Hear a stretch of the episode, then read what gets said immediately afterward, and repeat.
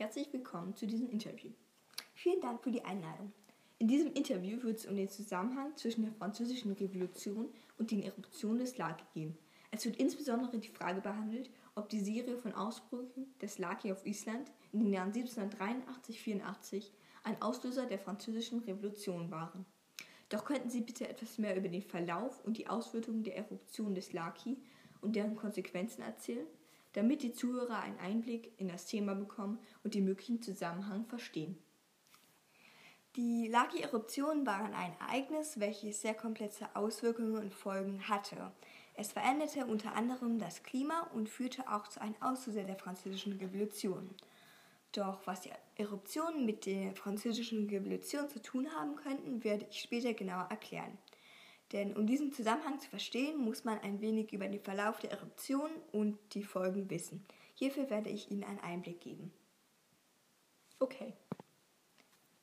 Bevor die Eruption, genauer gesagt die Eruption auf Island begann, kam es auf Island drei bis vier Wochen vor dem ersten Ausbruch vermehrt zu kleinen Erdbeben. Doch diese waren nur von einigen Kilometern des Ursprungs des Erdbebens zu bemerken. Am 29. Mai 1783 machten sich ca. 50 Kilometer entfernt von dem Ursprung des Erdbebens das Erdbeben erstmal bemerkbar. Daraufhin folgte am 8. Juni 1783 eine große Aschewolke die sich teilweise über Island verbreitete. Und diese Aschewolke stellte den Beginn der Ausbrüche der Serie des Lakis dar. Die Ausbrüche hatten zumindest in der frühen Phase der Eruption der insgesamt achtmonatigen Ausbruchsphase einen ähnlichen Ablauf. Erst machte sich ein Erdbeben bemerkbar, danach öffnete sich eine neue Spalte, daraufhin erfolgte ein explosiver Ausbruch und im Anschluss kamen die Lavaströme. Bei der Magma, die aus mehr als 130 Kratern und Spalten des Laki floss, handelte es sich um Basaltlava. Diese Lava floss im Gegensatz zur durchschnittlichen Geschwindigkeit von Basaltlava sehr schnell. Sie floss in den ersten Wochen bzw. Monaten 15 bis 17 Kilometer täglich und in den ersten fünf Monaten erreichte die Lava eine, teilweise eine Distanz von 25 Kilometern in ein bis zwei Tagen. Infolgedessen umschloss und zerstörte die Lava viele Dörfer. Wie gesagt, floss erstmals sehr viel Lava, doch auch die explosiven Ausbrüche und die Aschewolke am 8. Juni 1783 hatten Konsequenzen. In diesem Falle sogar sehr ausreichende Auswirkungen, da die Ausbrüche oder auch die, und auch die Aschewolke Schwefelsäure, Aerosole oder auch Teilchen in die untere Atmosphäre schleuderten. Dies führte zu dem Nebel, der sich dann über Europa und Teile des Nahen Ostens ausbreitete. Also floss die Lava nur in den ersten fünf Monaten und dann nicht mehr? Nein, auch später floss noch Lava, allerdings floss in der späteren Zeit nur insgesamt 10% der Menge der insgesamt geflossenen Lava. Darf ich noch eine Frage stellen? Sie schrieben in Ihrem Artikel, der die Auswirkungen der Aschewolke und die freigesetzten Schwefelsäurepartikel, auch Schwefelsäure-Aerosole genannt, behandelte, dass der Laki 80 Millionen Tonnen Schwefelsäurepartikel in die Atmosphäre schleuderte. Diese gelangten dann in die Stratosphäre und strömten mit dem Polarstrahlstrom nach Europa. Dort wurden sie durch die sinkenden Luftströme in einer spiralartigen Weise in Nord- und Mitteleuropa als auch in Teile des Nahen Ostens verbreitet und vergifteten die untere Atmosphäre, genauer gesagt die Troposphäre. So kam nach ihrer Beschreibung die Schwefelsäure und Asche nach Europa. Wo und wie bemerkte man diesen ungewöhnlichen, aber giftigen Nebel zuerst? Der Nebel war zuerst in Nordschottland und West Westnorwegen zu bemerken. Diese Länder sind ja auch am nördlichsten bzw. am nächsten zu Island gelegen. Dann wurde er durch die nach unten sinkenden Luftströme weiter nach Deutschland, der Schweiz, Teile Frankreichs und fast ganz Mitteleuropa transportiert. Als der Nebel am 18. Juni, also zehn Tage später nach dem Beginn der eigentlichen Eruption in ganz Frankreich zu bemerken war, erreichte er auch Nord- und Mittelitalien. Von dort aus erreichte er sogar am 30. Juni Syrien. Aber wie konnte der Nebel in erster Stelle sich so weit verbreiten? Es gibt verschiedene Schichten in der Atmosphäre, die für uns relevanten sind. Die Troposphäre, also dort, wo wir laufen, fahren, schwimmen, dort, wo die Wolken sind und dort, wo allgemein das Wetter stattfindet. Die Tropospause, die zwischen der Troposphäre und der Stratosphäre liegt, also dort, wo die Ozonschicht ist und die Gase durch den mangelnden Regen und allgemein das Wetter sich viel besser verbreiten konnten. Wären die Asche oder die Gase beispielsweise nicht in die Stratosphäre gelangt, so hätten sie sich möglicherweise nicht so weit verbreitet, da der Regen und das Wetter sie sozusagen ausgewaschen hätte. So konnten sich die Aschpartikel und toxischen Gase in der Stratosphäre viel schneller verbreiten.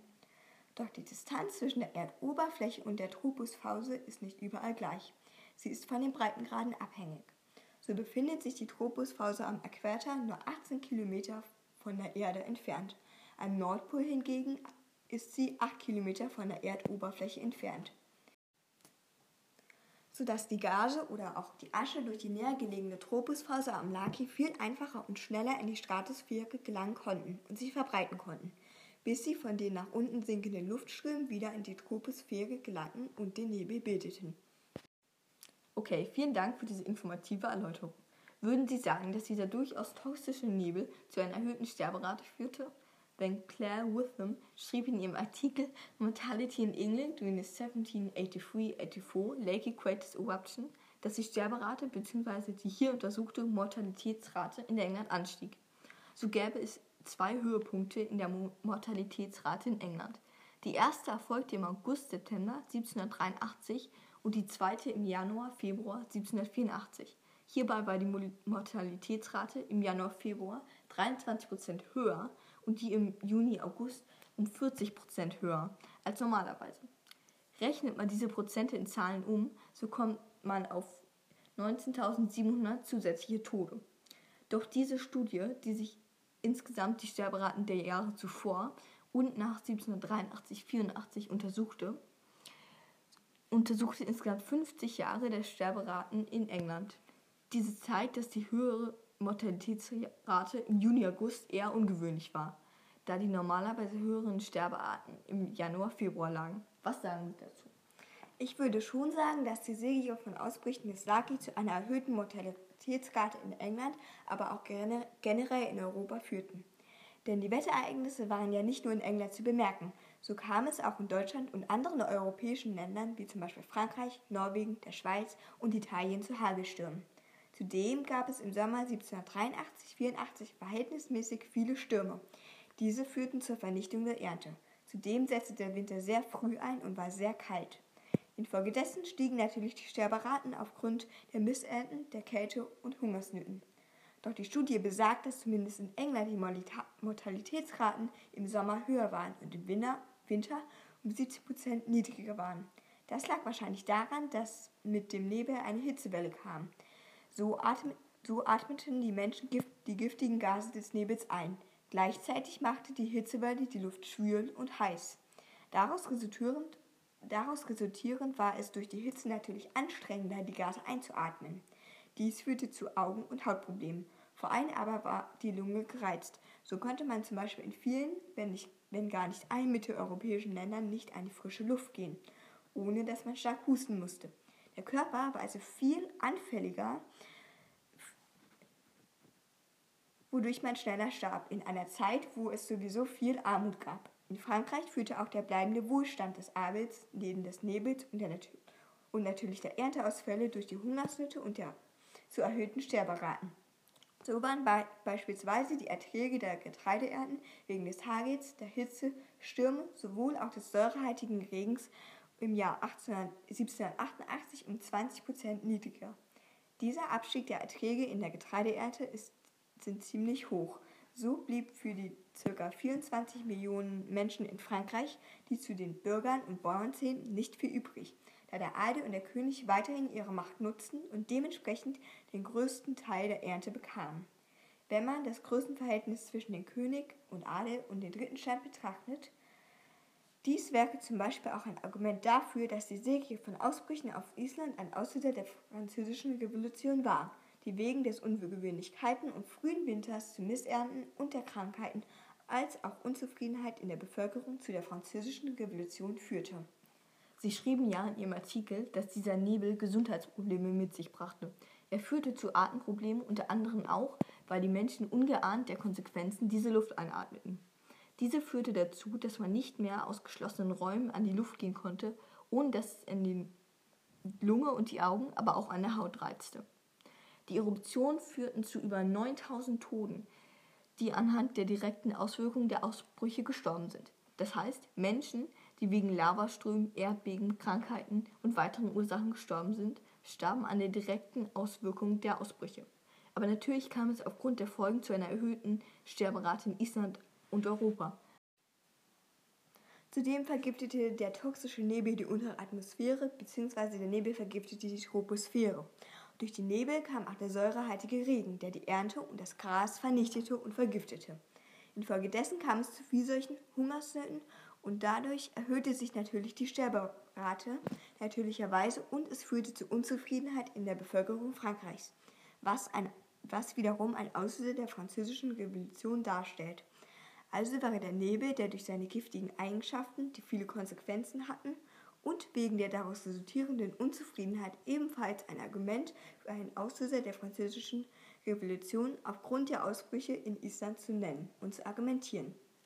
Sie sagten ja auch, dass die Laki-Eruption ein Auslöser der Revolution in Frankreich aufgrund des kalten Winters und des toxischen Nebels und deren weitreichenden Konsequenzen ist. Doch die Unzufriedenheit der Bevölkerung könnte auch durch andere Sachen oder Ursachen begründet sein, die mitunter zur französischen Revolution führten, wie zum Beispiel, dass, die Bevölkerung dass es der Bevölkerung generell zunehmend schlechter ging, der Adel und König aber im gleichen Maße seinen Wohlstand auslebten wie vor der Staatskrise. Demzufolge entstand natürlich aufgrund dieses großen gesellschaftlichen Unterschiede die Unzufriedenheit im Volk.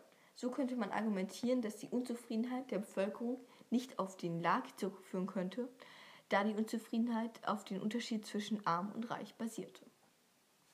Ja, natürlich ist die Unzufriedenheit auf, die auf den großen gesellschaftlichen Unterschied und der Tatsache, dass Adel und König weiterhin trotz der finanziellen Schwierigkeiten des Landes ihren Wohlstand auslebten und mit der Staatskrise zusammen noch mehr als normalerweise von der Bevölkerung forderten, zurückzuführen.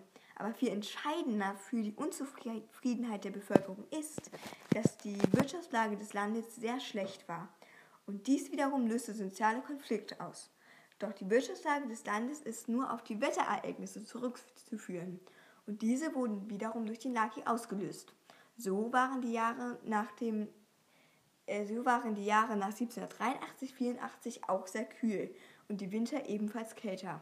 Eine plötzliche Hitzewelle im Jahr 1789 führte zu Überschüttungen und Überschwemmungen. Infolgedessen wurden Äcker, Felder, Straßen und Wege zerstört. Ersteres war teils für die Wirtschaft und Nahrung wichtig. Durch die mangelnde Erde kam es zu, einem, zu einer Mehl- und Brotknappheit. Zweiteres war für die Wirtschaft Frankreichs sehr relevant, da somit noch weniger der ohnehin schon geringen, geringeren Ernte transportiert werden konnten. Durch die Getreideknappheit kamen Mühlen zum Stillstand, sowie aber auch weitere Teile der Wirtschaft, die mit der Ernte zusammenhingen. Somit kam es aufgrund der Wetterereignisse zu einem Wirtschaftsstillstand. Gleichzeitig wuchs aber auch deswegen der Unterschied zwischen der ärmer werdenden Bevölkerung und des Adels und des Königs.